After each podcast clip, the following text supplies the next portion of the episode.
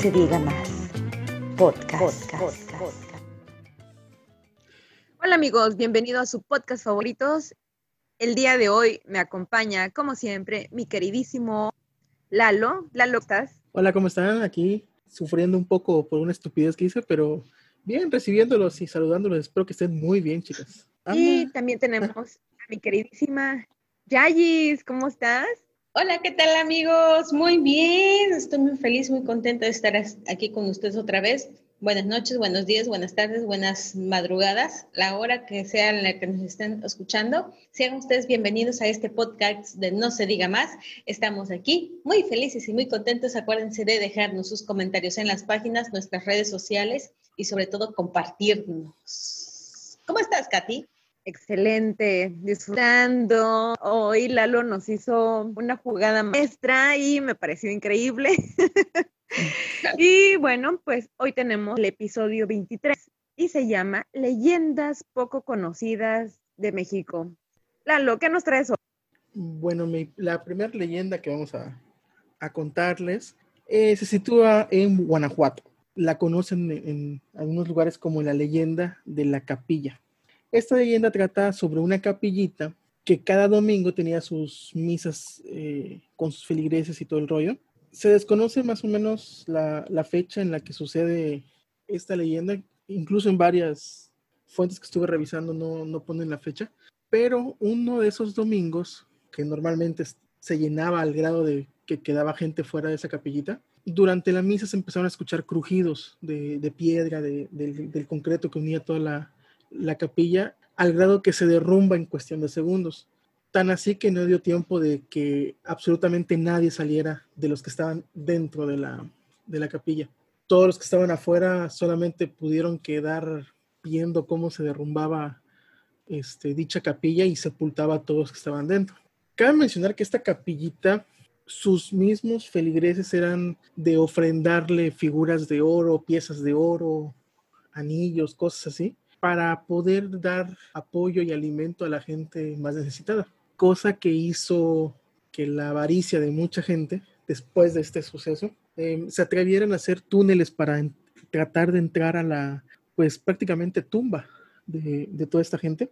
Pues una parte de esta leyenda contempla como una tipo maldición, ya que todo el que intenta robarse ese oro digamos, si hacen un túnel o, alguna brecha para meterse, se derrumba, quedando, dejando sepultado al, al que intenta robar este dicho oro. Y pues hasta la fecha se sigue, siguen algunos intentando robarse ese oro, pero los pobladores, ellos escuchan las campanadas aún de esa iglesia e incluso los que, los que se atreven a acercarse a, la, a, a los restos, dicen que se escuchan crujidos o incluso eh, lamentos de los espíritus o de los almas que quedaron ahí sepultadas. Fuertes declaraciones. Sí, está muy interesante. Hay mucho oro por allá, hay que hacerse una excursión. Simón, Simón. Buenísima, Lalo, buenísima. Yo les tengo ¿Y otra. ¿Qué nos traes? cuéntanos, cuéntanos. La mulata de Córdoba. La mulata de Córdoba fue una mujer condenada a la hoguera por el santo oficio cerca de la costa al este de México. Se le atribuía el poder de la eterna juventud y ser la abogada de los casos imposibles, como los obreros desempleados y mujeres solteras. Se encontraba siempre rodeada de hombres que con facilidad se enamoraban de ella y perdía el camino de la rectitud. Ante todo lo anterior decían que tenía pactos con el diablo y que incluso lo recibía en su propia casa hasta que fue detenida por el Tribunal de la Santa Inquisición, siendo acusada de practicar la brujería y de haber llegado en un barco que no había atracado en ninguna playa. Una noche antes de cumplir su condena y mientras se encontraba en una celda, solicitó que le llevaran un trozo de carbón, con el que dibujó un barco y pudo volar fuera de las rejas. Al llegar, los guardias solo pudieron encontrar un olor a azufre cuya existencia se relata hasta nuestros días. Bastante interesante. Mejor que Harry Potter, ¿eh? Esa sí era maga. Magasa. ¿Tú, Catita, qué nos traes? Magasa y bruja. Y obviamente con su patrón del mal, el mister azufre. ¿Qué nos traes, Capita? Cuéntanos. Bueno, yo les traigo una que se llama La leyenda del cenote Sassi. Uy, eso es como... Y ahorita van a ver por qué es leyenda y tiene mucho que ver. Ahorita les voy a contar. Cuéntanos. A ver, dice. Hace mucho tiempo existían dos familias que compartían el poderío del poblado de Sassi, los Cocom y los Copules. La curandera y hechicera del pueblo era la jefa de la familia de los Cocom, una anciana poderosa e influyente con una nieta llamada Sagnité. Sagnité significa flor blanca. Por su parte, el Halachwinik, perteneciente a los Copules, tenía un hijo, el príncipe Hulkin. Ambos jóvenes tuvieron una amistad que culminó en un apasionado amor.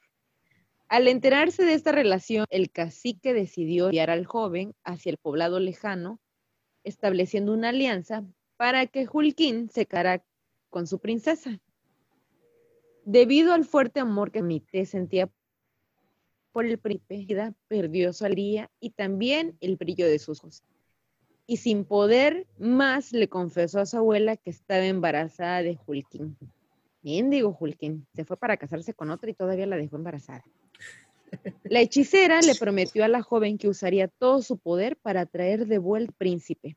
Sin embargo, al enterarse Sagnité de la voz de Hulkin, decidió atarse una piedra a su hermosa cabellera y se arrojó al cenote. Justo en ese momento, el príncipe sintió un gran dolor en el corazón y esto lo llevó de vuelta a regresar a solo para enterarse de que su amada había harto. Preso del dolor, Hulkin también se arrojó al cenote dejándose ahogar para demostrarle a Nité el gran amor que sentía por ella. La hechicera, al ver este acto, le dijo, te he cumplido, Sagnité, te he traído de nuevo a tu amor. Al mismo tiempo que arrojaba una maldición al cenote, y éste cobraría la vida de algún joven para honrar el amor de Sagnité y Hulkin. Así que dicen que antes de que ustedes entren a un cenote tienen que pedir permiso, si no van a hacer ofrenda para ellos. ¿Van a hacer qué? No manches, ofrendas. Yo espero un montón Eh, de ofrendas del amor para la pareja. Así que ya saben, visiten un cenote, pidan permiso, váyanse un ratito y con la misma salen. De por sí a mí los encenotes, o sea, sí me gustan, pero no tanto así como para quedarme unas dos horas ahí adentro, no. Me gusta irme a remojar. Pues es que ya, ya ves que luego resulta que sí hay muchos ahogaditos, Sí, muchos muertitos que están y luego desaparecen. Y Se los chupos así. aparecen que hasta el por- ter- Son las ofrendas. Son las ofrendas. ok, le las pidan permiso. ofrendas. Ven, Lalo, ¿tú nos tienes una más? No. No, yo les tengo una más. Déjenme A ver. contarles hablando de, de islas. La isla de las muñecas. En Xochimilco, una de las delegaciones de la Ciudad de México, donde se encuentra un gran lago con numerosas trajineras, se cuenta que un hombre llamado Julián Santana recolectaba muñecas abandonadas. El hombre vivía en una de estas trajineras y la razón por la que las jun- juntaba las figuras era para ahuyentar a los espíritus del lago. Específicamente, don Julián ofrecía estas muñecas en símbolo de paz para ahuyentar el espíritu de una niña que murió ahogada ahí mismo. Actualmente existe una pequeña isla con las muñecas recolectadas por don Julián en los canales de Xochimilco. Dicen que el alma de este hombre vuelve constantemente para cuidarlas. De esta manera, esta leyenda mexicana ha dado paso a una leyenda urbana, cuya realidad transcurre en el tiempo presente. ¿Cómo ven? Ay, ¿Ya tengo una colección, yo creo, ahí. De sí, está, está impresionante. ¿eh? Yo nunca he, la- nunca he ido a- ahí al, al lago de Xochimilco a, a las trajineras. Bueno, sí he ido una vez, pero no me subí a las trajineras, pero no he ido ahí a la isla de las muñecas y dicen que sí es bien tenebroso. También hay que ahí. hacer una excursión hacia allá. Sí, nos vamos de la. Ribera Maya a Xochimilco. pasando por el cofre del tesoro. Ándale. Ay, sí. Qué bonito. más, pues, chicos? chicos, ¿alguien Mm, tiene una más? Tiene- yo tengo una más. Yo les quiero contar una que es bien pequeña, que es la gruta de Jalapa. Como no he hablado hoy, Cuéntala. La Gruta de Jalapa. En la loma de Macuiltepec, perteneciente a la ciudad de Jalapa, hay una cueva en la que se dice que una vez al año aparecen montañas de tesoro y de riqueza, visibles solo para gente en extrema necesidad. Un día, una mujer que se había gastado todo su dinero en intentar curar a su bebé sin conseguir ningún resultado positivo, vio un reflejo dorado dentro de la cueva y al entrar en ella divisó grandes montañas de oro. Como llevaba a su bebé en brazos, lo dejó sobre un montón de monedas y empezó a llenarse los bolsillos de riqueza, usando los dos brazos para poder cargar más y dejarlo en las alfombras de su mula, que esperaba afuera, obviamente. Pero al volver a la cueva a buscar más oro y llevarlo a las alforjas, vio que tanto el tesoro como el bebé habían desaparecido. ¿cómo ven? Mm, Por avaricia. no, pues sí. Bueno, me pues ya para despedirnos, pues no se diga más. Esto ha sido todo de nuestra parte. Muchísimas gracias por estar aquí el día de hoy contándonos estas anécdotas. Me encanta escucharlos porque no los puedo ver, pero los puedo escuchar. Saben que los amo mucho.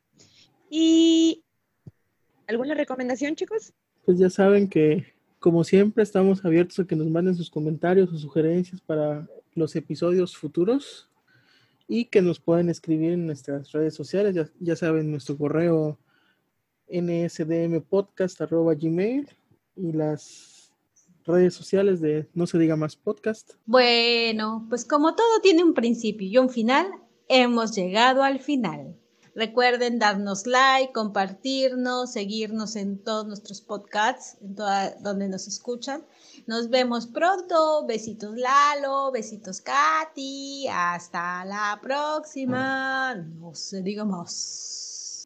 Chao. Bye. Hasta luego. Esto es una producción de SEAL Podcast.